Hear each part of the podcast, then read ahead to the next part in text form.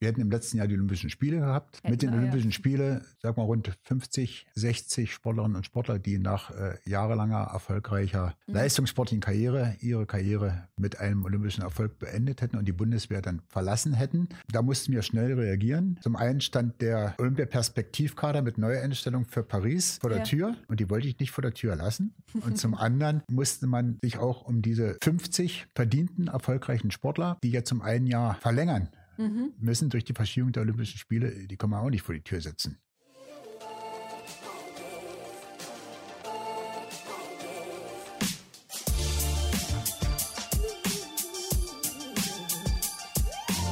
Herzlich willkommen zum Achilles Running Podcast. Mein Name ist Eileen und ich bin Teil des Achilles Running Teams. Was haben Topläuferinnen Gesa Krause, Mocky und Ruth Spielmeier gemeinsam? Ja, sie sind alle super schnell. Ja, sie waren auch schon teilweise bei uns im Podcast. Noch ein Versuch? Ich löse einfach mal auf. Sie sind oder waren alle Soldatinnen bei der Bundeswehr.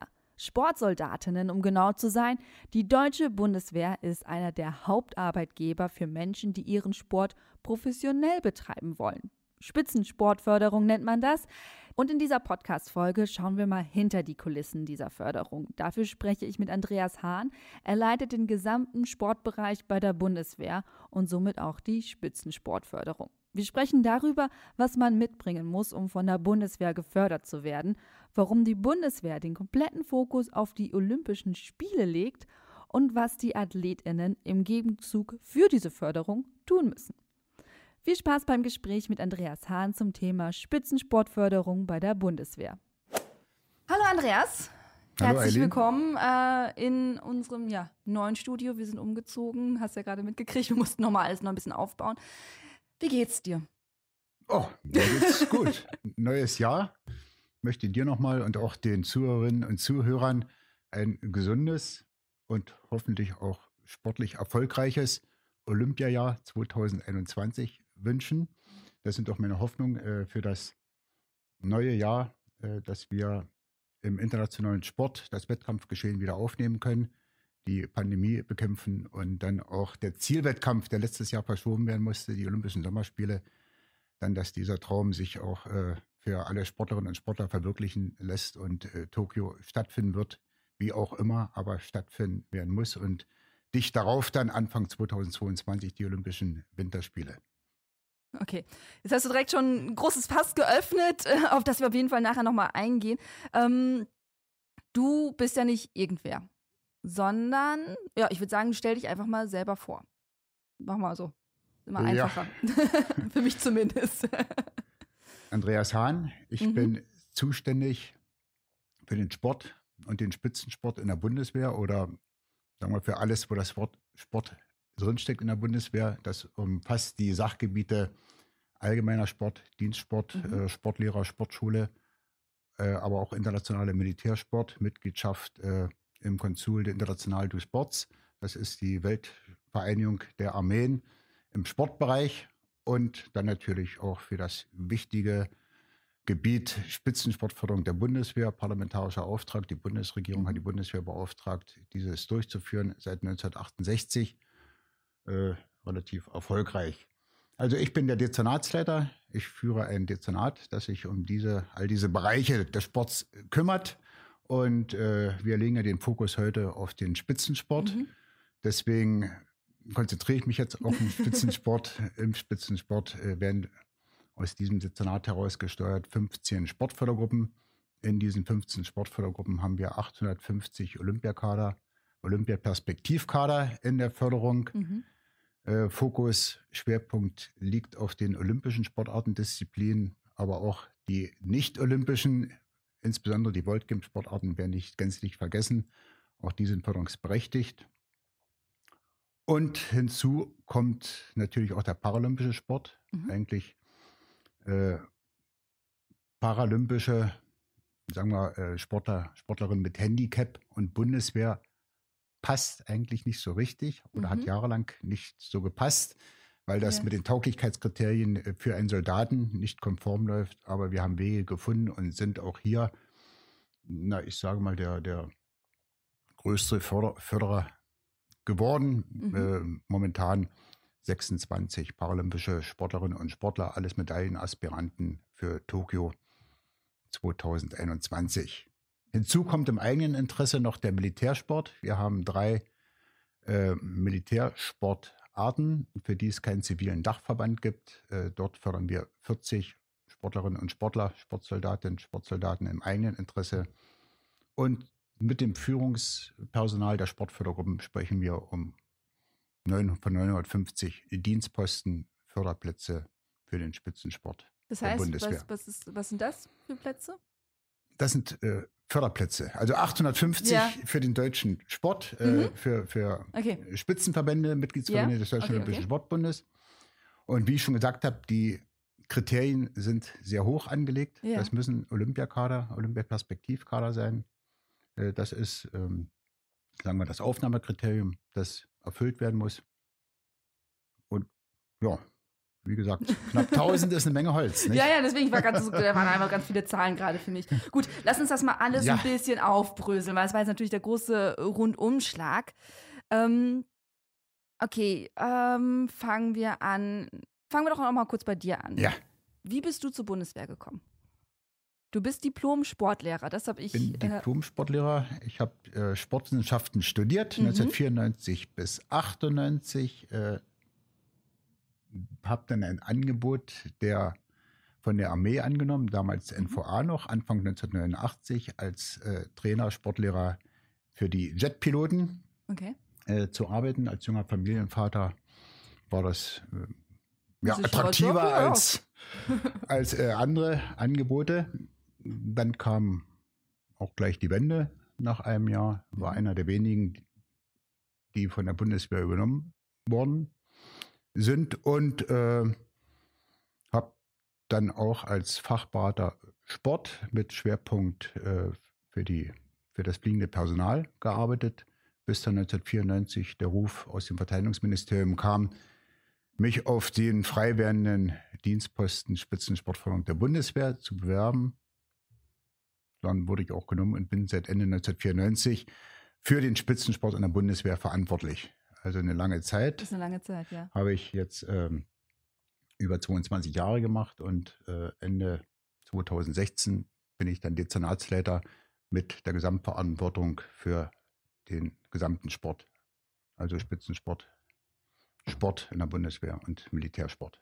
Okay, ähm, dann lass uns das mal aufbröseln ganz gerne, weil ich das gerade ziemlich interessant finde. Also wir haben diesen, diesen Spitzensport, mhm. da gehen wir gleich nochmal ein. Und dann Sport in der Bundeswehr. Das heißt, alles, was, was die Soldaten und Soldatinnen sportlich machen, oder? Ja.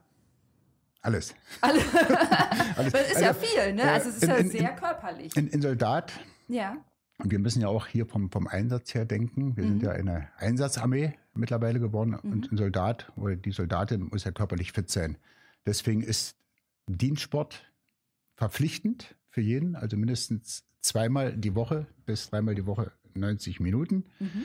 Dienstsportpflicht und äh, auch dafür haben wir auch äh, viele Sportlehrer im Einsatz. Wir sind dabei, da kommen wir nachher vielleicht nochmal drauf, ähm, den hauptamtlichen Sporttrainer für die Truppe mhm. äh, einzurichten. Das wären Arbeitsplätze mehrere hundert, hoffentlich, wenn das so durchgeht.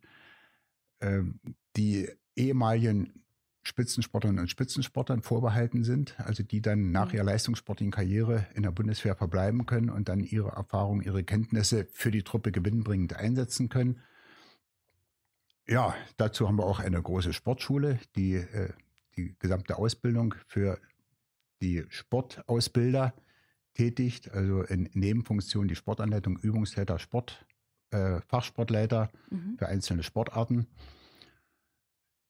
Und auch das will geführt und beackert werden. Hinzu kommt, kommt natürlich äh, auch als Einsatzarmee, äh, dass wir auch einsatzversehrte, kriegsgeschädigte Soldatinnen und Soldaten uns beschäftigen müssen, die über den Sport wieder zurückfinden äh, und, und ja ins Leben zurückfinden. Deswegen auch ein großes Thema Sporttherapie nach Einsatzschädigung. Auch das fällt in mein Aufgabengebiet.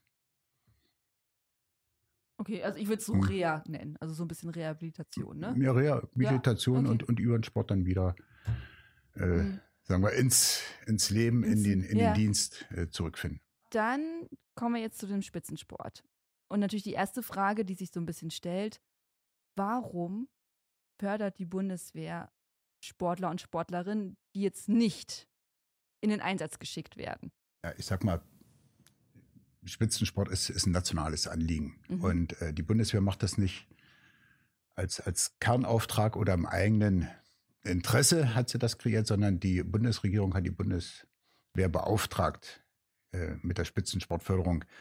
Das Ganze beruht auf, eine, auf einem Beschluss des Deutschen Bundestages von 1968. Jetzt kann man so ein bisschen äh, den Bogen spannen. 68, vier Jahre von den Olympischen Spielen 1972 mhm. in München. Also wir Deutschland wollte nicht nur ein guter Gastgeber sein, sondern auch erfolgreich sein. Und damals Viele war, Medaillen mit nach Hause geben. ja, auch das. Und, und äh, sagen wir, im sogenannten Ostblock äh, war ja schon der Sport in den Armeen äh, mhm. schon ein, ein, gängiges Mittel. Und ähm, es gab die Wehrpflicht.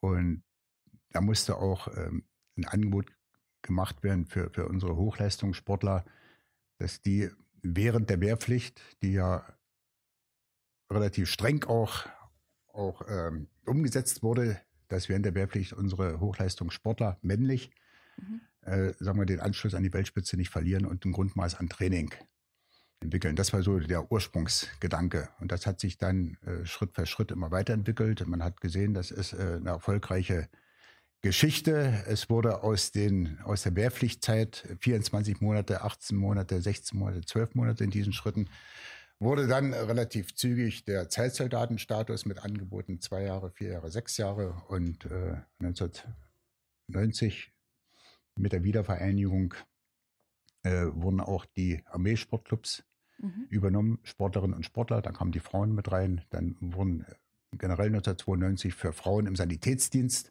die Bundeswehr geöffnet, war auch das Einfallstor für die Spitzensportlerin und heute sind äh, 35 Prozent bis knapp 40 Prozent Anteil einer Spitzensportförderung sind die Spitzensportler oder haben die Spitzensportlerinnen. Also da sind wir schon, äh, sagen wir, führend, mhm. auch in Deutschland, weil ja diese Diskussion immer angestoßen wird in ja. puncto Gleichberechtigung. Also das hat sich dann über all die Jahre entwickelt. Heute gibt es sogar äh, Berufssoldaten. Mhm. Und es ist ein, ein auf den Leistungssport ausgerichtetes Fördersystem. Es gibt Jahresverträge, jedes Jahr eine leistungssportliche Bewertung mhm. zusammen mit dem Spitzenverband, mit dem Deutschen Olympischen Sportbund. Dann gibt es einen neuen Jahresvertrag. Ich sage immer, wir denken im Olympiazyklus, im Vierjahresrhythmus, handeln aber in Jahresschritten. Der jedes Jahr muss der Olympiakader, Olympiaperspektivkader bestätigt werden und die Perspektive, Teilnahme, erfolgreiche Teilnahme äh, an Olympischen Spielen. Und dann können da auch ganz schnell vier Jahre, acht Jahre, zwölf Jahre, 16 Jahre Förderung oder Berufssoldat oder mhm. Berufssoldatin draus werden. Okay. Ähm, dann fangen wir mal, ich gucke gerade, wie wir das am besten aufbauen. Ähm, ganz simpel an. Also, an wen richtet sich diese Förderung? Wegen konkret Alter, Bildungsstand, körperliche Voraussetzungen. Wer kommt da überhaupt in, in Frage? Wer soll angesprochen werden davon? Äh, gut, äh, die, die große Zielsetzung ja.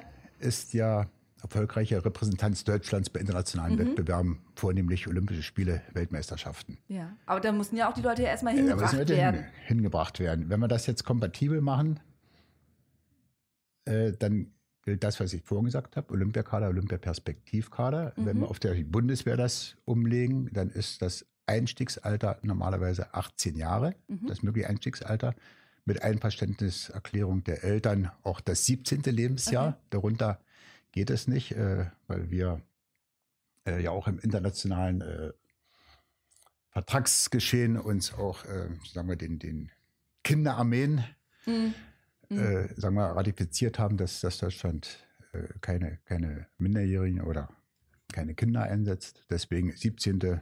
Jahr darunter geht es nicht. Nicht wie bei Bundespolizei oder Zoll, wo es ein bisschen früher eingestiegen werden kann. Und ja, wenn Kaderstruktur stimmt, dann kann der Sportler, die Sportlerin sich beim Spitzenverband bewerben. Der Spitzenverband stellt über den DSB den Antrag Mhm. und im gemeinsamen Dreiergremium fallen, fällen wir dann die Entscheidung. Wobei die Entscheidung dann letztendlich Vorschlagsrecht hat Spitzenverband und Mhm. DSB und die Entscheidung trifft dann die Bundeswehr. Da, Okay. dazu räumen wir den, den olympischen Spitzenverbänden äh, Einzelkontingente ein, Mhm. äh, an denen sie sich Richtzahlen, an denen sie sich orientieren kann und die dann mit Vorschlägen beleben kann. Geht denn die Bundeswehr auch auf Sportler und Sportlerinnen aktiv zu? Gar nicht? Also nicht so, wie man das so aus, aus dem Film kennt oder sowas. nee, dazu, dazu sind wir, sind wir Ja. einfach, einfach zu, zu groß. Mhm. Nicht? Also bei 850 äh, kann ich nicht noch ein Recruiting machen. Dazu sind auch die, ja, das ist auch eine, eine Personalfrage, aber äh, dazu gibt es ja auch Mhm. diese Aufgabenteilung. Nicht? Äh, deswegen sind unser Partner sind die Spitzenverbände, die da Mhm. in Verantwortung stehen. Es ist ja auch ihr Interesse, äh, sagen wir, ihre erfolgreichsten Sportlerinnen und Sportler äh, abzusichern. Wir sind ja, wir geben ja die soziale Absicherung. Ich sage mal, Mhm. wir geben Zeit und Geld und für Training und Wettkampf ist der ist. Spitzenverband, der Deutsche Olympische Sportbund, verantwortlich. Mhm. Äh, deswegen haben wir hier auch eine, eine klare Teilung. Hm, Sagen wir, wir, wir mischen uns nicht in Training und Wettkampf ein, sondern das fachliche Direktionsrecht übertragen wir dann an den Spitzenverband, der das auszufüllen hat. Mhm. Wie sieht denn, denn dieses Auswahlverfahren dann aus? Also, ich bin super erfolgreiche Sportlerin, will zur Bundeswehr. Wie, wie läuft das dann genau ab? Ja, ich führe äh, einmal im Jahr mit, mit jedem olympischen Spitzenverband und auch mit einem Teil der nicht-olympischen Spitzenverbände ein sogenanntes Personalplanungsgespräch. Das ist äh, ein Gespräch zwischen drei Partnern, Spitzenverband, Deutscher Olympischer Sportbund als fachlicher Gutachter und Bundeswehr, Dezernat Sport im Streitkräfteamt. Und in diesem Gespräch werden die Vorschläge durch die Spitzenverbände unterbreitet. Dienstzeitverlängerung äh, von denen, die in der Förderung sind, aber Ja. auch Neuanträge von Abiturienten Mhm. äh, oder, oder äh, anderen Sportlerinnen und Sportlern zur Aufnahme in die Bundeswehr. Das Ganze wird unter dem vorgegebener Teilkontingent Richtzahl dann bewertet und äh, aus dem Gespräch gehen wir dann mit Entscheidungen heraus und äh, die dann relativ schnell umgesetzt werden. Gleichzeitig werden in diesen Personalplanungsgesprächen auch äh, militärische Lehrgänge besprochen und festgelegt, gut eingetaktet in den Olympiazyklus. ähm, Ich merke schon, alles auf Olympia. Alles auf Olympia. Ja, das, ja, da kommen wir vielleicht auch im Gespräch äh, nochmal später drauf. Ich schreibe es mir auf, Olympia. Wir müssen auf jeden Fall über Olympia merk reden, merke ich. Denn wir haben auch unsere verpflichtenden Laufbahnlehrgänge, weil wir wollen ja nicht nur, nicht nur Training im Wettkampf äh, finanzieren und ermöglichen in einem abgesicherten Umfeld, sondern wir wollen ja auch die Möglichkeit geben, äh, höhere Dienstgrade zu erreichen, mit Mhm. höheren Dienstgraden auch natürlich äh, höhere Besoldungsstufen, äh, damit mehr Gehalt, mehr, mehr Geld, aber gleichzeitig auch äh, am Ende der Karriere den Weg offen halten für Entscheidungen, Wechsel ins zivile Leben. Dafür Mhm. gibt es dann den Berufsförderungsdienst, der Ja. bis zu Jetzt sind wir aber schon wieder Hm. ganz schnell. Wir sind ja noch Ja. ganz am Anfang. So, okay, also ich habe immer noch als fiktive Figur, ich bin da reingenommen, ich wurde in diesen Gesprächen akzeptiert. So, und jetzt heißt es für mich, okay, ich werde jetzt Sportsoldatin. Was, was passiert da? Wie geht das los, dieses ganze Szenario? Also ich sitze zu Hause, kriege, weiß nicht, den Anruf, kriege ich einen Brief, ein Fax, eine SMS. Gut, also wir- so, wir- so, ich, will das, ich will das wirklich ganz kleinteilig wissen, wie, wie ist das abgelaufen? Weil es gibt ja so viele, die das machen. ja. Und wie ist dieses Wir Szenario? treffen in diesem Personalplanungsgespräch Ja. in der Regel die Entscheidung. Die Entscheidung nimmt dann gleich der Spitzenverband mit, Mhm. Kann seinen Sportler oder seine Sportlerin informieren. Wir nehmen sie mit. Meine äh, Personal, äh, Feldwebel, fangen dann gleich an zu arbeiten. Mhm. Über das Bundesamt für Personalmanagement werden die zuständigen Karrierecenter benachrichtigt, äh, dass sie das Einstellungsverfahren einleiten sollen. Der Sportler oder die Sportlerin bekommt von uns eine Benachrichtigung. Herzlichen Glückwunsch, Sie haben die Aufnahme in die Spitzensportfunk der Bundeswehr geschafft. Äh, Mhm. Dazu haben wir einen Einstellungsprüftermin, Mhm. wo dann, sagen wir, festgestellt wird, dass die sowohl die Tauglichkeitskriterien als auch die anderen Anforderungen erfüllt werden und eine Also, dass nicht gefudelt wurde bei der Bewerbung. genau, nichts entgegenspricht. da muss jeder durch, Mhm. durch dieses Verfahren. Das sind anderthalb Tage und Gibt es da einen Nachholtermin, falls man einen schlechten Tag hat? es gibt auch, es gibt auch äh, einen, einen Nachholtermin, aber in der Regel Brauchen wir es nicht, okay. brauchen wir das nicht, weil wir sind gut vorbereitet und äh, kommen auch durch. Sportler sind ja mit ihren Charaktereigenschaften Ja, die kennen äh, Prüfungen. prädestiniert und, und können sich dann auch auf den Wettkampf, wenn wir das als Wettkampf ja. betrachten, dann auch gut konzentrieren. So, wenn das ist, dann, äh, wenn das erfolgreich durchlaufen ist, äh, dann kommt auch die, der Einberufungstermin oder der Mhm. Dienstantritt. Das ist, äh, beginnt in der Regel mit einer Basisgrundausbildung für Spitzensportlerinnen und Spitzensportler zusammengefasst in Hannover an der Schule für Feldjäger und Stabsdienst, gekürzt auf vier Wochen. Ah, mittlerweile vier Wochen? Mittlerweile vier Wochen. Wir Mhm. haben nochmal gekürzt, auch wieder das Stichwort Fokus Olympia, Erfolge, Medaillen.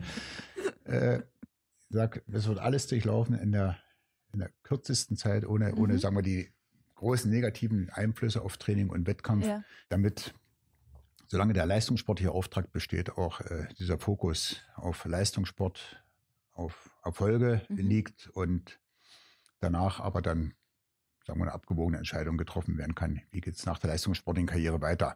Mhm. Also, Wie sehen diese vier Wochen aus? Also die kommen irgendwo hin? ja, das ist, also das ist grundsätzlich vorangeschalten. Ja. Also die Spitzensportförderung der Bundeswehr beginnt mit vier Wochen Basisgrundausbildung in Hannover. Mhm. Je, jeder da? ungerade Monat und dann so, lernt ja. man, also erster, erster, erster, Dritter? dritter, erster, fünfter, erster, siebter, erster, neunter, erster, elfter. Mhm. Das sind die Einstellungstermine und nur im absoluten Ausnahmefall, wenn wir, sagen wir, relativ kurz vor einem Wettkampfhöhepunkt noch eine Einberufung äh, tätigen sollen, abgesprochen haben, dann, Wenn da so ein Megatalent plötzlich auftaucht aus Genau. dem Nichts und man denkt so, oh mein dann Gott. können wir, können wir die Grundausbildung noch ein bisschen Mhm. schieben, aber nicht länger als sechs Monate. Da muss sie gemacht werden. Nicht, weil Ja. das ist, äh, das, sagen wir, das sind die Grundkenntnisse, die man als, als Sportsoldatin und Sportsoldat Mhm. haben sollte und haben muss. Und das ist dann auch die, die Ausgangsbasis, wenn es dann weitergeht, wenn folgende, nachfolgende Laufbahnlehrgänge dann Mhm. absolviert werden müssen. Okay, ein Beispiel, was, was ist denn jetzt in den vier Wochen? Also was, was lernt man da grob? Darf man das nicht verraten? Doch, doch. Ach so. Klar kann man verraten. Ja, also die Grundkenntnisse über die Bundeswehr, Mhm. über Recht, über, über das Soldatengesetz, äh, Mhm. dann Bedienen einer, einer Waffe, äh, die Zuordnung, das, das Vorgesetztenverhältnis, Naja, da gibt es ja Also- tausend Abstufungen, ne? Rechte und Pflichten. Mhm. Wie man sein Bett macht, dieses alte Klischee noch. Auch, wie man sein Bett macht, wie man sich anzieht, wie man die Okay. Uniform richtig Mhm. trägt, zusammenstellt, zu welchem Anlass was getragen wird, Okay. Befehle Mhm. und bis hin auch, äh, sagen wir, die, die Fibel des Spitzensportlers, die Zentralvorschrift Mhm. äh, Spitzensportförderung in der Bundeswehr, wo die Pflichten drinstehen, Mhm. aber auch Rechte, die man Ja. abrufen kann. Und vier Wochen ist, ist wirklich komprimiert, ist ein Schnelldurchgang. Ja, so hört sich das auch gerade an. Also dafür, dass es ja so viele Sachen gibt. Ähm, wenn man jetzt mal sich die Spitzensportler anguckt und vielleicht, ich weiß nicht, ob man so vergleichen kann, mit äh, Leuten, die sich so gemeldet haben zur Bundeswehr, Mhm. merkt man, dass da irgendwie eine andere Motivation ist, dass eine andere Dynamik ist beim Lernen? Weil ähm, ich mache das einfach mal so klischee-mäßig, wenn ich mich als Spitzensportler, ich will ja eigentlich meinen Sport machen. Ich will ja vielleicht nicht unbedingt zur Bundeswehr, ich will hauptsächlich meinen Sport machen. Ähm, also rase ich da vielleicht eher durch und bin vielleicht nicht so motiviert dabei, die Sachen, die bundeswehrspezifischen Sachen zu lernen, als vielleicht jemanden, der sagt, okay, ich möchte unbedingt Soldat werden. Naja, da habe ich aber. hm, Kann man ich das überhaupt vergleichen? Nee, Ja. ich glaube nicht. Äh, Okay. Sag mal, wenn ich, wenn ich aus den Erfahrungen spreche, ich, ich habe Mhm. gerade gesagt, die Lehrgänge sind jetzt alle bei vier Wochen. Mhm. Die waren früher auch, äh, sagen wir, Anfang, Mitte der 90er Jahre waren wir noch bei, bei drei Monaten. Drei Monate waren natürlich Ja. ähm, fatal, gerade in, in sehr trainingsintensiven Sportarten. Das hat manchmal bis zu einem halben, dreiviertel Jahr äh, einem jemanden zurückgeschmissen, mhm. um wieder an das alte Leistungsniveau zu kommen. Deswegen haben wir auch ähm, diese Lehrgangsverkürzung auch herbeigeführt. Aber selbst da, also mittlerweile äh, sind ja die Spitzensportler unter sich im Lehrgangsgeschehen. Das mhm. sind alles Sonderlehrgänge äh, für Spitzensportler, wo sie eine Kohorte, eine, eine eigene Gruppe bilden. Ja. Früher hatte ich die, ob in der Grundausbildung oder auf Laufbahnlehrgängen, äh, reingemischt. Mhm. Okay. Und selbst da hat die Erfahrung gezeigt, dass der Spitzensportler, die Spitzensportlerin natürlich mit militärischen Defiziten, mhm. War ja ganz, ganz klar, äh, kam zu Lehrgangsbeginn, mhm. aber am Lehrgangsende waren sie immer im vorderen Drittel. Also ja, wahrscheinlich das Naturell. Ja, das, das dieses, ist das äh, Naturell, das sind auch die guten Erfahrungen, äh, mhm. Erfahrungen nicht. Da ist eigentlich Verlass auf die Spitzensportler, dass sie sich auch mit neuen Aufgaben identifizieren und, ja. und erfolgreich durchbeißen. Auch okay. außerhalb ja. ihres Leistungssports, also auch in, im militärischen Alltag. Ja, ja, das ist ja dann meistens so, dass, also das Sportler an sich sind ja sehr häufig, nicht alle, aber sehr diszipliniert, sehr strukturiert, sehr zielstrebig. Ich meine, ja, besonders Leute, genau. hm. die ähm, beruflich ihren Sport ausüben wollen, die müssen so sein, die müssen diszipliniert und zielstrebig sein, ansonsten ähm, wären sie nicht da, wo sie sind. Eben. Gut, okay, die haben diese vier Wochen in Hannover absolviert. Was passiert dann? Dann werden sie auf ihre Sport, in ihre Sportfördergruppen mhm. Äh, versetzt oder in Marsch gesetzt. Genau, es waren, glaube ich, 15, ne? 15 ja. haben wir flächendeckend in Deutschland von Hamburg bis, bis Berchtesgaden. Mhm. Und ja. Je nach Sportart ist das dann aufgeteilt. Oder wie sind die dann? Ja, also da ist mit, mit jedem Spitzenverband sind da Einzelvereinbarungen. Es gibt Sportarten, die sich auf eine Sportfördergruppe konzentrieren. Mhm. Es gibt aber auch Sportarten, äh, die sich, sagen wir, nahe dem oder der Sportfördergruppe bedienen, die den Trainings- und Lebensmittelpunkt am naheliegendsten ist. Okay. Das sind unterschiedliche Konzepte. Mhm. Aber mit 15 Sportfördergruppen sind wir relativ dicht an den Leistungszentren, Olympiastützpunkten mhm. äh, gelegen, haben relativ kurze Wege. Und ja, nach der Meldung in den Sportfördergruppen äh, dort eine kleine Einweisung und dann geht es schon los in das Trainings- und Wettkampfgeschehen. Mhm. Also dann werden sie quasi so in die Welt entlassen. Ja, der, der Spitzenverband, der beauftragte mhm. Bundestrainer äh, ist verpflichtet, einen Monatstrainingsplan vorzulegen, der natürlich der, der Korrektur dann auch unterliegt.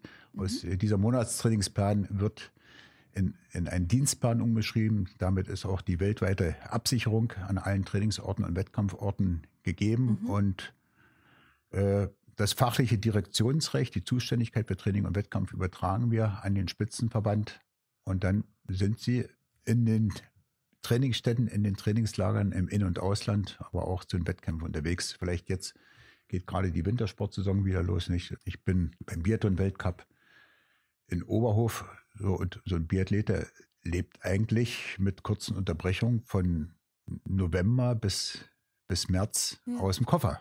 Nicht? Dann mhm ist das Weltcup geschehen. Da ist die Weltmeisterschaft im Olympiajahr die Olympischen Spiele. Ja. Dann kommt hinten dran noch eine Militärweltmeisterschaft oder Military World Games. Mhm. Das ist so ein, so ein Wettkampf, die Olympischen Spiele der, der oder Weltmeisterschaften der, der Armeen dieser Welt, mhm. nicht? Äh, wenn das gut passt, terminlich, dann fordern wir oder, oder erwarten wir, dass unsere geförderten Sportsoldatinnen und Sportsoldaten da auch dran teilnehmen. So, und so ist das äh, ein langer Zeitraum, wo die eigentlich nonstop unterwegs sind mhm. und ihre Dienststellen, ihre Sportfördergruppen selten oder gar nicht sehen. Gibt es denn irgendwie so eine Mindestanzahl an Wettkämpfen, die jeder Spitzensportler oder Sportlerin machen muss? Oder wie wird das festgelegt, an welchen Wettkämpfen die teilnehmen und welchen nicht? Das liegt ja. der Verband fest, okay. nicht? Und ähm, das sind ja auch, sagen wir, die unterschiedlichsten Voraussetzungen, mhm. auch sportartenspezifisch. Wenn ich jetzt an Judo denke, äh, Judo hat in den letzten Jahren in der Dichte des Wettkampfkalenders unheimlich zugenommen. Äh, das ist ein Sport, in dem ich mich ja. null auskenne. äh, sagen wir, die reisen von einem Wettkampf zum anderen. Bei mhm. jedem werden, werden äh, Qualifikationspunkte auch für Olympische Spiele gesammelt. Also mhm. ist schon äh, Pflicht. Äh, die räumen den Koffer noch nicht mal mehr aus. Nee, an einer hohen Anzahl an Wettkämpfen teilzunehmen, nicht. Mhm. Andere haben da weniger. Dann gibt es natürlich auch Erkrankungen, Verletzungen. Davor ist ein mhm. Spitzensportler, Spitzensporterin auch nicht gefeit, äh, sodass da weniger Wettkämpfe oder dass dann die, die Reha oder das Anschlusstraining im Vordergrund rückt. Ja. Aber da unterstützen wir mit unseren Möglichkeiten. Wir haben auch äh, ein, ein sportmedizinisches Institut in Warndorf zum Beispiel, was ein anerkanntes äh, Diagn äh, Diagnoseinstitut des DOSB ist, äh, das auch die, die zentrale medizinische Betreuung der Sportsoldatinnen und Sportsoldaten äh, in Zusammenarbeit mit den Verbandsärzten äh, unterstützt und, und leitet. Aber wie gesagt, da ist der Verband gefragt mhm. und wir helfen, wo wir ja. im Rahmen unserer Möglichkeiten können. Wie sieht denn genau diese Hilfe oder diese Förderung aus für jeden einzelnen Sportler? Also was, was wird genau, wo wird genau geholfen, was wird genau unterstützt? Wie sieht auch vielleicht auch das Geldliche aus? Geldlich, na gut, das ist halt das Entscheidende, nicht? Also das, ähm, dass man sich ohne Sorgen der sozialen Absicherung auf Training und Wettkampf konzentrieren kann und mhm. äh, seine sportlichen Ziele umsetzen kann, ohne dass ich mir überlegen muss, wie kriege ich das Geld zusammen? Muss ich vormittags noch ein paar Stunden arbeiten? Brauche ich noch den zweiten Nebenjob ja, muss oder ich noch mehr Werbung machen für Muss ich noch mehr Werbung machen, ja. Ähm, und ich sage, das ist, da ist die finanzielle Grundausstattung ist schon nicht schlecht, wenn wir jetzt äh, mit Eintritt in die Bundeswehr, also mhm. mit Meldung bei der Grundausbildungseinheit in Hannover reden, dann, dann sprechen wir von Anfang an von 1500 netto. Äh, mhm. Äh, plus netto, äh, okay. netto plus äh, freie Heilvorsorge, also äh, alles, was mit medizinischer Betreuung zu tun mhm, hat, ist, mhm. ist frei. Und dann, was man als, als ähm, freiwillig Wehrdienstleister dann noch Fahrtkosten, äh, freie Unterkunft, Verpflegung und so weiter nicht. Mhm. Kommt obendrauf. Dann Übernahme Zeitsoldatenstatus und mit Laufbahnlehrgängen, mit höheren Dienstgrad, kommt mit Wechsel der Laufbahn ja. kommt dann immer weiter was dazu und dann sind wir relativ zügig äh, auch sagen wir 2000 plus. Mhm. Also sozial mhm. abgesichert nicht schlecht. Ja, man kauft davon mhm. keine Villa, aber man, man kauft kann, keine Villa, man kann seinem Sport nachgehen. Man kann seinem Sport nachgehen. Äh, und hinzu kommt ja, äh, dass sagen wir, der, der Sportsoldat ist ja im Beamtenstatus. Mhm. Und äh, für Beamte unterliegen ja auch besonderen äh, sagen wir, Kriterien, auch eine Annahme, Annahme, Belohnung, Geschenke, Prämien, ja. äh, Sponsoren und mhm. so weiter nicht. Aber hier gibt es auch eine einheitliche Regelung für den Spitzensport äh, zwischen den drei Ressorts, BMI, BMF, also Bundesministerium der Finanzen, Bundesministerium des Innern und äh, Bundesministerium der Verteidigung, äh, mhm. wo, wo die Förderung des Hochleistungssports stattfindet, äh, mit auch einer deutlichen Herausstellung, dass im Leistungssport bei den Behörden äh, äh, das zu, zu, den Aufgaben eines, eines Sportlers sagen wir, mitzählt und dass da Prämienzahlungen, äh, Sponsorengelder mit dabei sind. Das muss natürlich nach bestem Wissen Gewissen steuerlich geltend gemacht werden. Aber dürfen es machen, Anni, Aber sie dürfen es machen. Also wir, ja. wir sind da kein, kein Finanzamt mhm. äh, und, und, und sagen, ab einer Summe X hat sich die Förderung erledigt, beziehungsweise mhm. wird das Gehalt gekürzt. Ja. Wenn die Summen zu utopisch, zu groß werden, dann, dann regelt sich das von selbst. Nicht, wenn der Hubschrauber einer Firma dann neben der Kaserne landet und den Sportler einsammeln will, dann. Oder plötzlich dann, doch die Villa gekauft wird. Dann ist ein, ein, ein, Punkt erreicht, nicht, wo, wo man das mhm. auch, auch, nicht mehr braucht dann. Mhm. Ich meine, ist ja vielleicht auch mhm. im, im Sinne, dass die Sportler halt irgendwann vielleicht auf eigenem Bein stehen? Oder, also perspektivisch, ich überspringe gerade ein mhm. bisschen was, aber wo will die Bundeswehr ihre Spitzensportler hinhaben? Dass sie bei der Bundeswehr bleiben, was wir gerade schon hatten, dass sie halt irgendwann selber als Trainer arbeiten oder dass sie vielleicht, ähm, ich sag mal, so fit gemacht werden, dass sie dann irgendwann raus in die Welt können, um ihren eigenen Weg zu gehen. Also da ist die, ist die Bundeswehr, sind wir in, in beiden Bereichen, mhm. sagen wir, sehr, sehr stark. Bisher sagen wir, ist ein, ist ein Sportsoldat wie auch die meisten anderen Soldaten in der Bundeswehr im Verhältnis Soldat auf Zeit äh, geben, sagen wir, gute Jahre, junge Jahre oder die besten Jahre, äh, wo die limitiert. leistungsfähigen, äh, ja. geben sie dem, dem, dem Staat, mhm. der Bundeswehr und dafür ist dann nach Dienstzeitende, ob das acht Jahre, zwölf Jahre oder 16 Jahre waren, es steht ein Berufsförderungsdienst, der die ganze Palette an, an Ausbildungsmöglichkeiten von Nachholung, Schulabschlüsse, von äh, Berufsausbildung, mhm. Studienmöglichkeiten, also bis zu 60 Monate durchfinanzierte Ausbildung, Vermittlung in einen mhm. zivilen Arbeitsplatz, Übergangsgeld. Also das ist einmalig äh, in, in der Welt äh, auch eine, eine Vermittlungsrate, Erfolgsrate von 98, 99 Prozent. Also mhm. ich glaube, die eins oder zwei Prozent, die haben sich dann selbst im Weg gestanden. also, ähm, nee, da trägt die Bundeswehr unheimlich mhm. viel Sorge. Äh, das ist auch ein riesengroßer Faustpfand, äh, auch für jeden Sportler, Sportlerin, mhm. äh, dass sie weiß, sie kann nach Abschluss der leistungssportlichen Karriere über den Berufsförderungsdienst ihren Platz, seinen Platz in der, im zivilen Arbeitsleben finden. Aber spätestens nach Aussetzung der Wehrpflicht, ja. äh, wo wir ja auch, ähm, sagen wir, als, als Unternehmen mhm. äh, auf guten Nachwuchs achten müssen, ähm, sind wir natürlich bestrebt, auch möglichst viele Spitzensportlerinnen und Spitzensportler mit ihren äh, Charaktereigenschaften nach ihrer Karriere in der Bundeswehr zu halten mhm. und nicht alle fit über den BFD für Siemens, Mercedes, Telekom oder andere Firmen zu machen, nicht, sondern auch äh, attraktive mhm. Möglichkeiten in äh, eigenen Reihen zu bieten. Deswegen auch äh, die Möglichkeit als hauptamtlicher Trainer äh, für den Allgemeinsport mhm. in der Bundeswehr, für den Dienstsport zu arbeiten, aber auch Leiter Sportfördergruppe oder wir haben bis zu 50 äh, Bundestrainer. Dienstposten im Bereich der Spitzensportförderung, da ist ein Angebot. Oder all die Paletten, die die Bundeswehr bietet in den verschiedenen Laufbahnen mhm. mit einer nachträglichen Defizitausbildung oder Nachschulung dann dort äh, attraktive Möglichkeiten anzubieten. Das geht sogar so weit, dass wir äh, im Jahr 2019 die Offizierlaufbahn geöffnet haben, mhm. äh, dazu einen eigenen Studiengang aufgelegt haben, Studium der Sportwissenschaften an der Hochschule für Gesundheit und Sport. Und äh, da kann Dienstzeit begleitend studiert werden. Äh, man wird dann Offizieranwärter und nach Beendigung der leistungssportlichen Karriere kommt dann die Offizierausbildung und ähm, ist das diese viel beworbene duale Ausbildung? Oder Na, äh, also das im Prinzip so, alles, alles, was ich ja. gesagt habe, ist so ein mhm. bisschen duale Ausbildung, ja, ja. nicht? Äh, Aber es gab ja in den Der BFD Jahren ist so, dann nachgeschalten am Ende der Karriere. Mhm.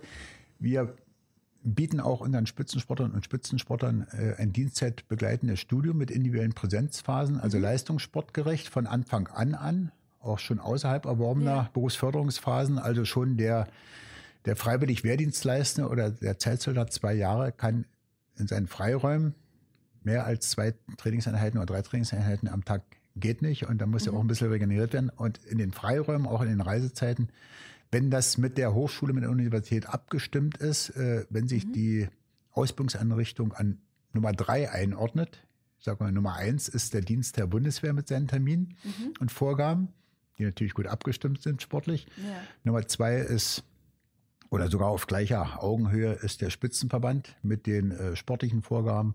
Und da, wo Freiraum ist, wenn sich da die Universität, Hochschule einordnet, dann kann auch von Anfang an schon äh, dienstzeitbegleitend studiert werden. Das nutzen unheimlich viele.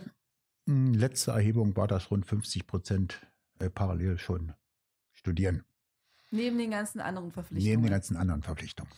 Hut ab für so viele Disziplinen. Was machen die anderen 50 Prozent?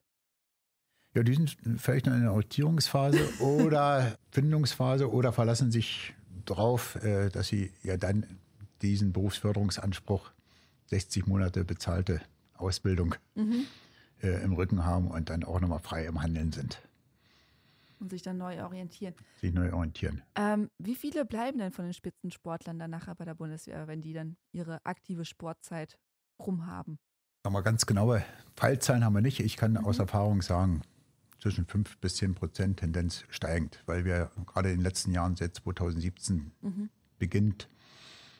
Ja, da tut sich äh, gerade sehr, sehr viel. Ne? Also das habe ich jetzt auch, ich habe ja, ja, immer, in Vorbereitung immer. auf das Gespräch viele Artikel gelesen und dann waren die von 2010, 2012 teilweise und dann habe ich gemerkt, okay, das ist völlig veraltet, was da drin steht. Also das ja, ist, passiert einfach gerade viel.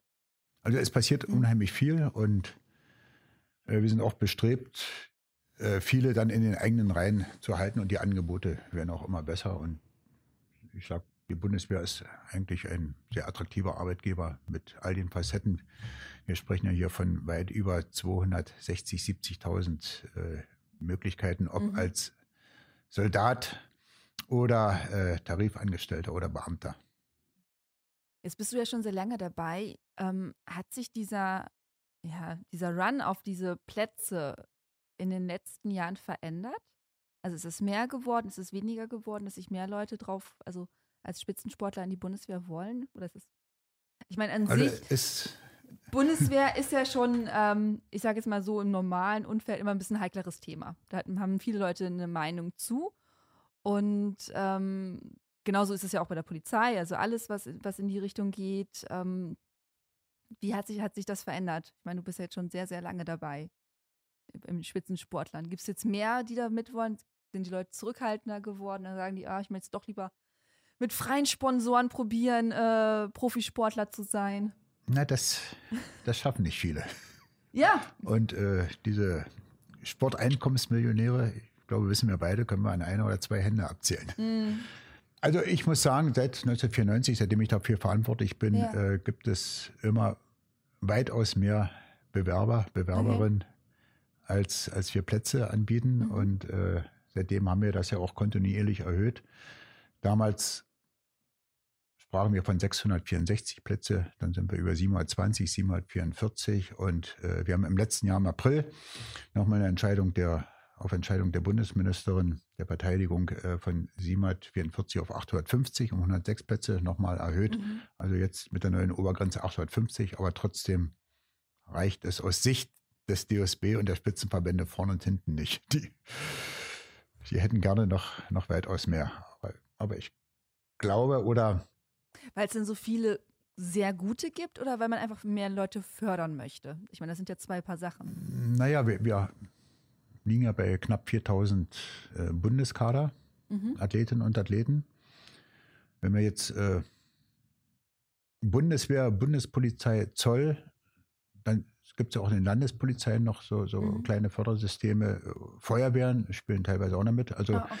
ich glaube, insgesamt drehen wir äh, staatlich gefördert, wenn wir alles zusammennehmen, 1250, 1300 mhm. Äh, Förderplätze, das ist schon eine Menge Holz. Das ist jede Olympiamannschaft, Sommer, Wintersport doppelt besetzt. Mhm. Wenn man sich das mal so aufdröselt, nicht? Und also da sind wir schon, schon relativ gut dabei. Aber jetzt, um bei der Bundeswehr zu bleiben, 850.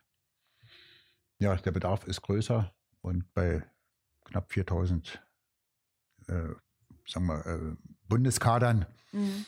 Da kann man sich vorstellen, dass dann okay, der eine ja. oder die andere sich noch anderweitig durchschlagen muss, muss, muss ja. oder auch einen anderen Weg sucht. Gibt auch einige, für die das gar nicht in Frage kommt. Also der ganze Fokus liegt auf Olympia. Warum? Warum? Weil Olympische, Olympische Spiele ja. ist das herausragende Sportereignis ist, ist in, in fast allen Sportarten der absolute Gradmesser, der mhm. absolute Erfolg, den man erreichen kann, in fast allen. Es Gibt nur ganz, ganz wenige Ausnahmen, wo ein Olympiasieg vielleicht im Stellenwert hinterm Weltmeistertitel fällt.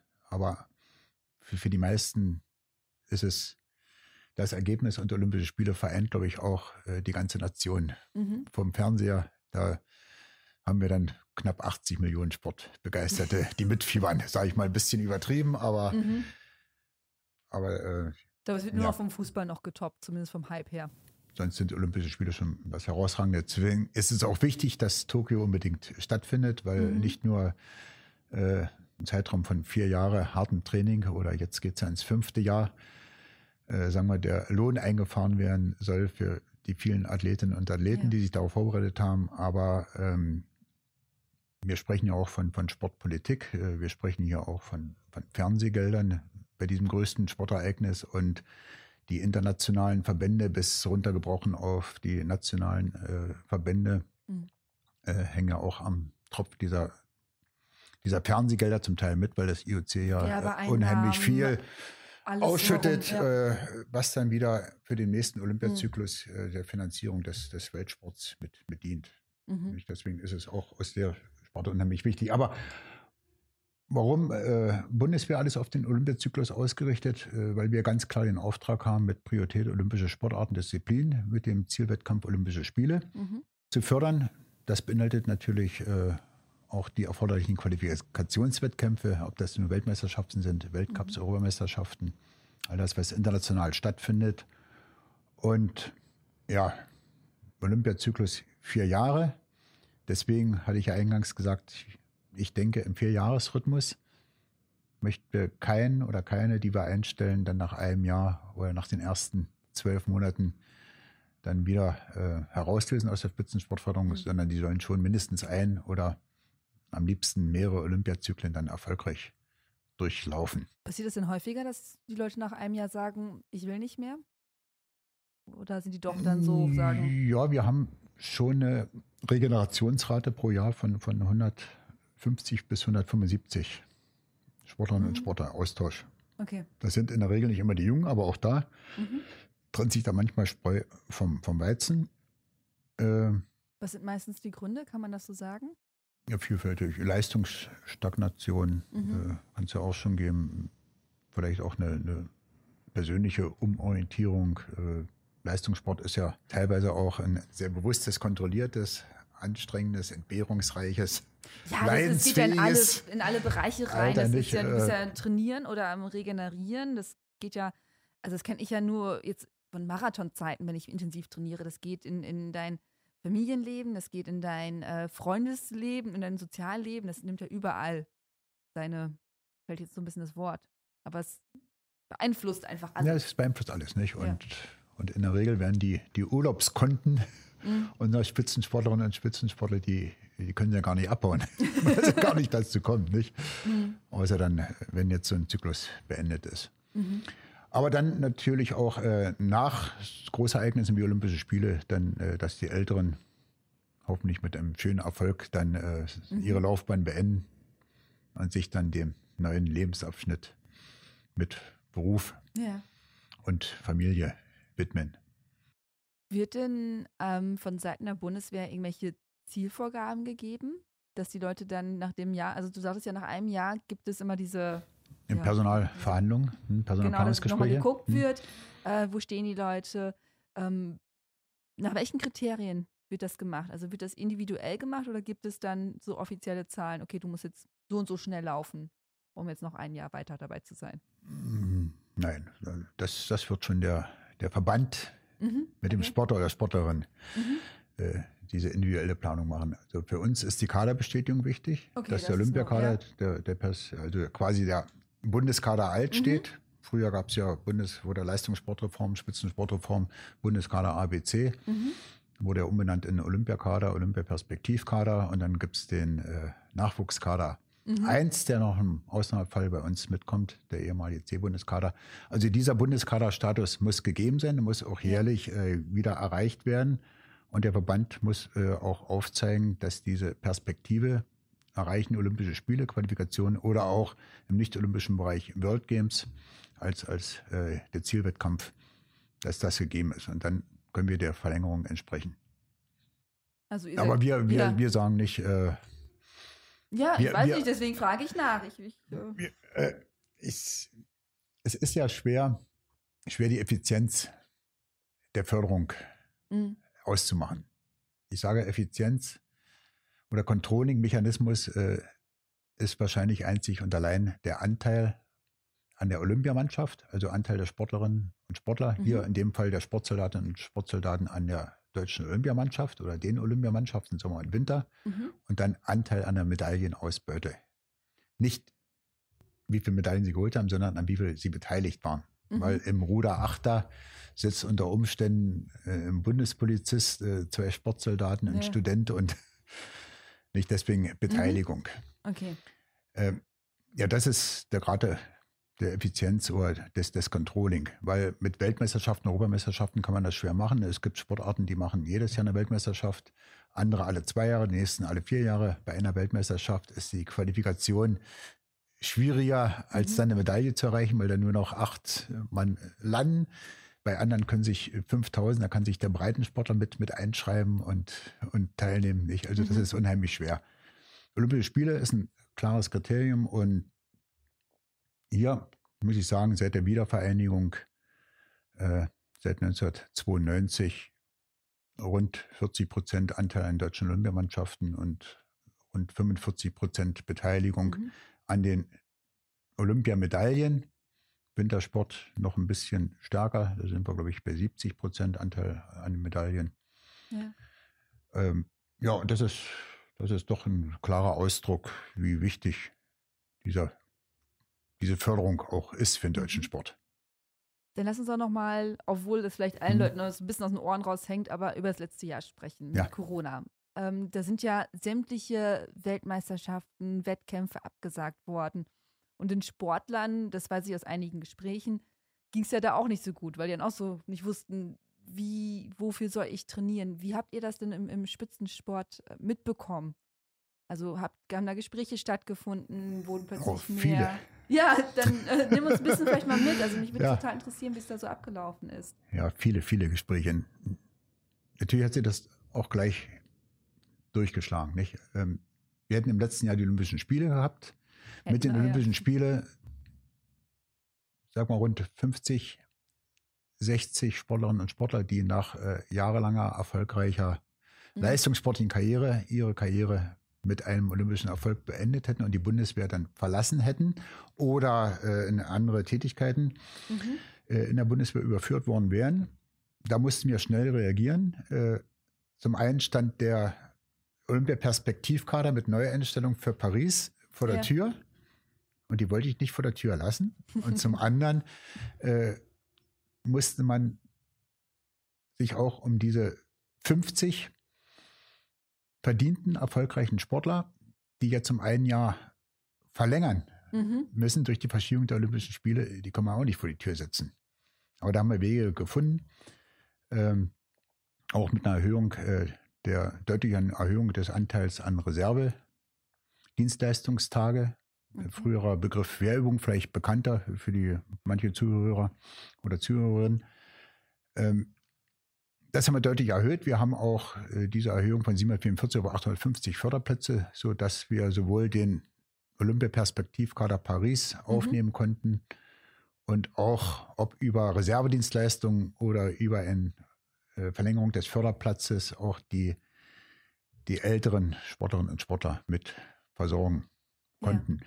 Und ich glaube, viele haben es auch gemerkt, was so ein Arbeitgeber im öffentlichen Dienst in so einer Pandemie auch wert ist, nicht? Mhm.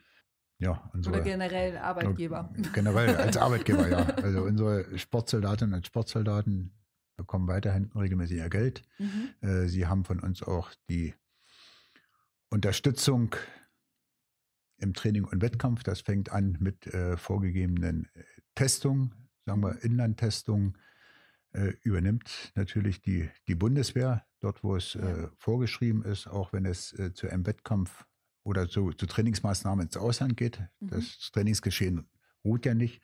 Sportler haben ja den, den äh, Berufssportlerstatus und, und damit äh, dürfen sie weiterhin ihren Beruf ausüben. Mhm. Natürlich unter, unter Beachtung der. Genau, dürfen noch in Schwimmhallen gehen. Ja, der, sowas, ne? aber der, der Bestimmung Bund mhm. und Land, aber auch äh, Bundeswehr. Mhm. Nicht?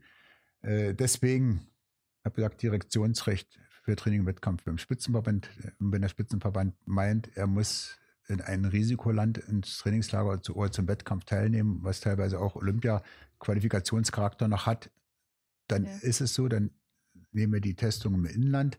Im Ausland die Testung ist dann der, der Sport verantwortlich mit Unterstützung BMI und nach mhm. Rückkehr dann die, die vorgeschriebene Testung äh, auch wieder durch die Bundeswehr. Also da mhm.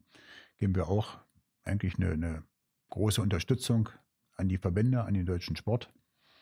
Gehen wir mal das Szenario. Mhm. Ähm, dieses Jahr werden die Olympischen Spiele nicht stattfinden. Was, was würde das für den Spitzensport bei der Bundeswehr bedeuten? Es ist ja alles gerade, ich meine, es kann gerade niemand in die Glaskugel gucken oder wir haben keine und die, oder wenn, dann funktioniert sie nicht. Ähm, aber es ist ja gerade alles so Gut, in der es, Schwebe. Es wäre es wäre fatal aus den Gründen, die ich vorhin mhm. schon gesagt habe, fatal für die, für den Traum der sich dann nicht erfüllen lässt für die älteren Sportlerinnen und Sportler, Mhm. die dann keine Chance mehr haben oder die äh, nicht mehr drei Jahre äh, ranhängen werden. Ich gehe davon aus, eine erneute Verschiebung der Olympischen Spiele wird es nicht geben. Also es wird kein Tokio 2022 geben, kann ich mir nicht vorstellen, 23, 24. weil wir dann schon wieder zu dicht an Paris dran sind. Ich Mhm. glaube, dann wird sofort der Wechsel, die Fokussierung auf Ja. Paris äh, 2024 kommen. Für die Spitzensportförderung der Bundeswehr wird sich in dem Sinne außer die Enttäuschung äh, Mhm. der, der, der Sportler äh, nichts ändern. Wir werden auch weiterhin so gefragt bleiben. Wir müssen natürlich dann sofort mit dem DOSB, mit den Spitzenverbänden in Verhandlungen treten. Wir müssen die Kontingente neu ausrichten. Äh, Wird wir- es dann zu einer Reduzierung wieder kommen oder ist eine Reduzierung geplant? Ich meine, jetzt hat man ja aufgestockt, um die Leute noch mitzunehmen aufgrund des ja, ausgefallenen Jahres. Ja, auf, aufgestockt, um die Leute mitzunehmen, äh, haben wir Reservedienstleistungstage. Mhm. Die andere Aufstockung war eine, eine planmäßige, die Ah, war okay. vor, vor Corona beschlossen Mhm, und auch, ähm, sagen wir, die Umsetzung vor Corona auch in die Wege geleitet. Mhm. Abgeschlossen dann in Corona. Natürlich Okay. haben, wir, haben wir dann diesen Aufwuchs auch mitgenommen, um erstmal diese notwendigen Maßnahmen, Mhm. Personalmaßnahmen äh, Corona-bedingt dann mit aufzufangen. Aber das war eine Sache, die, die für den deutschen Sport äh, zugestanden, bevor Okay. Corona Ah, zugeschlagen hat. Äh, diese Erhöhung der Reservedienstleistungstage von dreieinhalbtausend auf bis zu 12.000, Mhm. die werden wir natürlich wieder, dann wieder zurückfahren auf das Mhm. Normalmaß. Ja, wie gesagt, neue Ausrichtung, Verhandlungen mit den Verbänden, äh, die Kontingente neu bestimmen und dann auf den neuen Olympiazyklus ausrichten. Und natürlich mit aller, allergrößte Fürsorge und Sorgfalt dann auch äh, sich um die Sportlerinnen und Sportler kümmern, die dann Mhm. ihre Karriere beenden werden und äh, gucken, ob sie welchen Weg sie gehen, wen wir in der Bundeswehr behalten können. Ja. Äh, auch äh, wie bei unser bis dahin unser Projekt, Pilotprojekt Hauptamtliche Trainer, Sport, körperliche Leistungsfähigkeit für die Truppe mit ehemaligen Spitzensportlern und Spitzensportlern vorantreiben und dann möglichst viele Angebote dann unterbreiten können. Bitte bleibt hier, bitte bleibt bei uns. ähm, was sind denn die nächsten Schritte oder gibt es jetzt noch neue Planungen beim Spitzensport? Sollen es vielleicht noch mehr Plätze geben statt 850, 950 oder 1000? Ist da schon irgendwas in Planung? Ja, der Deutsche Olympische Sportbund würde sich das bestimmt wünschen.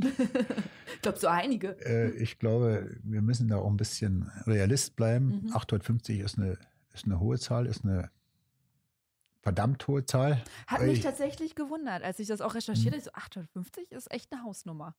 Also, Also ich denke, ich denke mal in den nächsten Jahren, äh, wo wir auch wissen, dass ähm, der Fokus, äh, sagen wir auch durch Corona bedingt, mh, äh, viel breiter liegt. Nicht, äh, dass wir äh, Milliardensummen als Staat aufzuwenden haben, um die Folgen Ja. von Corona abzumildern. Da wird es, äh, da werden die nächsten Haushalte auch unter diesem Zwang stehen und der Spielraum wird sich da auch gar nicht, gar nicht geben für weitere Erhöhungen. Der deutsche Sport sollte zufrieden sein, dass wir auf diesem hohen Niveau fördern können mhm. Äh, inklusive Bundespolizei und Zoll und Landespolizeien. Und ja, das müssen wir bündeln und effektiv einsetzen. Wenn du dir noch was wünschen könntest, wirklich Wunschkonzert für den Spitzensport, was wäre es? Ja, kurzfristig natürlich, dass die Olympischen Spiele stattfinden in diesem Jahr. Überraschung. Nee, das ist ein, ein riesengroßer Wunsch. Mhm. Fällt mir gar nicht so richtig was ein, was ich mir wünschen sollte. Gesundheit für alle. Gesundheit, Gesundheit für für alle. Das alle, ist, das, ist, wir- das ist natürlich klar. Gesundheit für alle. Ähm,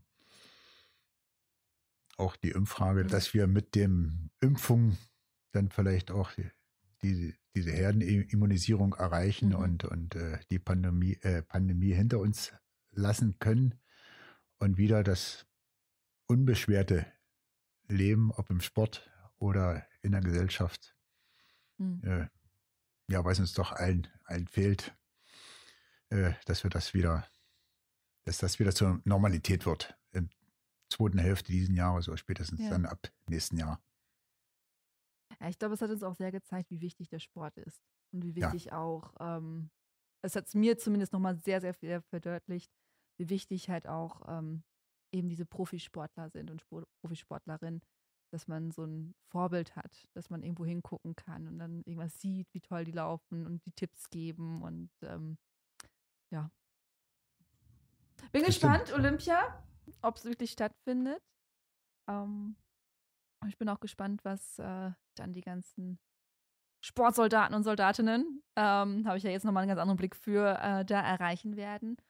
Und an dieser Stelle sage ich vielen herzlichen Dank für Gern. das nette Gespräch. Ich habe sehr, sehr viel gelernt. Und ähm, ja, bin, bin sehr gespannt, wie das noch für uns alle so weitergeht. Aber natürlich auch äh, werde ich da ein bisschen mehr drauf schauen, was da die Bundeswehr macht. Das ist schön. Dann Dankeschön. sage ich auch vielen Dank, auch äh, für die Bühne, dass wir hier mal über den Bereich Laufbereich hinaus, äh, auch was der Spitzensportförderung der, der Bundeswehr sagen können und durften. Wie gesagt, politischer, parlamentarischer Auftrag, Mhm. den wir gerne ausfüllen, äh, wo wir gerne der zuverlässige Partner des deutschen Hochleistungssports auch in Zukunft sein wollen. Und ähm, ja, wenn immer, immer wieder mal auch ähm, sagen wir, die Frage kommt, äh, welche Gegenleistung erwartet denn die, die Bundeswehr? Mhm. Und Unsere Gegenleistung ist, ist eigentlich, dass, dass auch unsere Sportlerinnen und Sportler sensibilisiert sind, äh, da wo es mit den internationalen Regularien vereinbar ist, Mhm. das Bundeswehrlogo äh, auf der Trainings- und Wettkampfbekleidung zu tragen, um auf das Engagement hinzuweisen oder auch hier und da dann in, in der Öffentlichkeitsarbeit das so ein bisschen, Mhm. sagen wir, positiv herauszustellen. Nicht, aber das ist auch wieder ein ganz schmaler Grad, weil oft kriege ich dann montags Anrufe und sage, oh, wieder ganzen Wochenende Fernsehen geguckt, wieder kein Bundeswehrlogo gesehen. Das, das ist natürlich internationale Regularien. Da können wir jetzt im Abschluss äh, vielleicht nochmal so eine kleine Episode äh, geben. Wenn ich in der Grundausbildung ähm, dann auch diesen Grundsatzvortrag halte, Spitzensportförderung Bundeswehr, also unseren Mhm. künftigen Sportsoldatinnen und Sportsoldaten auch sage, was wir erwarten, äh, nicht nur welche äh, Rechte, sondern auch welche Pflichten und dann auch tragen Mhm. des Bundeswehrlogos auf der Trainings- und Wettkampfbekleidung und der Beachtung der internationalen Regularien. Ähm, ja, und da hat eine angehende Weltmeisterin ganz genau zugehört und ein paar Monate später bei den Weltmeisterschaften hatte sie gedacht, oh, sie war aufs, auf dem Treppchen, Ja. am dritten Platz bei der Weltmeisterschaft, hat gedacht, oh, ich muss das Bundeswehrlogo noch anmachen. Und hat sich das angesteckt, kam zur Siegerehrung und wurde vom Weltverband mit 3000 Schweizer Franken Strafe oder bestraft, Ja. weil das die internationalen Regularien nicht zulassen. Okay. Gut, wir haben sie nicht im Regen stehen lassen, äh, das haben wir auch ausgefochten. Aber äh, das ist ein ganz schmaler Grad, nicht? Und Mhm. umso medialer eine Sportart ist, umso äh, größer und stärker ist das auch reglementiert. In der Leichtathletik wissen wir, dass ja das äh, bei internationalen Wettbewerben, wo die Nationalmannschaft auftritt, Mhm. dann äh, ist außer Nike steht da nichts auf dem, auf, Ja. dem, auf dem Laufdress oder Wettkampfdress, äh, Wettkampfbekleidung. Aber wir haben selbst mit dem IOC äh, Vereinbarungen außerhalb olympischer Wettkampfstätten, äh, deutscher Haus, Pressekonferenzen, wo es möglich ist. Ja. Aber es ist nicht, den nicht Social einfach. Media? Kanälen, ne? Also Und Social Media ist ein ganz neues Thema. Äh, auch nicht immer einfach zu, zu bespielen. Ja. Da kann man auch schnell in Stolperfallen geraten. Aber auch äh, Mhm. diesem Thema nehmen wir uns immer mehr an. Und äh, Twitter, Instagram, Ja, aber auch die geförderten Sportler und Sportlerinnen. Die, Genau, das, die da sehe ich das eher. ne? Also, deswegen gerade dachte ich so, ja. okay, vielleicht sieht man es am Wochenende nicht im Fernsehen, aber ähm, ich sag jetzt mal, die Leute unter U30. Ja, das äh, geübte Auge sieht das eher. Also ich sehe Ja, schon. ja, aber die sind halt auch, also ich, ich habe selbst als Journalistin, gucke ich Mhm. kaum noch re- lineares Fernsehen, sondern ich Mhm. gucke halt äh, ganz ge gezielt eine Tagesschau oder die Sendung oder jene Sendung und ähm, ja, und halt Social Media. Und bei Instagram sehe ich das, dass dann plötzlich äh, Ruth Spielmeier mit ihrer Mütze da rumläuft und ich so, ach, auch bei der Bundeswehr oder äh, Mocky noch ihre alten Bilder da rausholt äh, von der Bundeswehr und dann denkst du, ah, okay, und da tauchen sie dann plötzlich doch auf. Ja. Und dann nimmt man sie auch viel mehr wahr, als wenn das jetzt Mhm. irgendwo im Hintergrund vielleicht mal jemand vorbeigelaufen wäre. So. Gut. Dankeschön. Danke.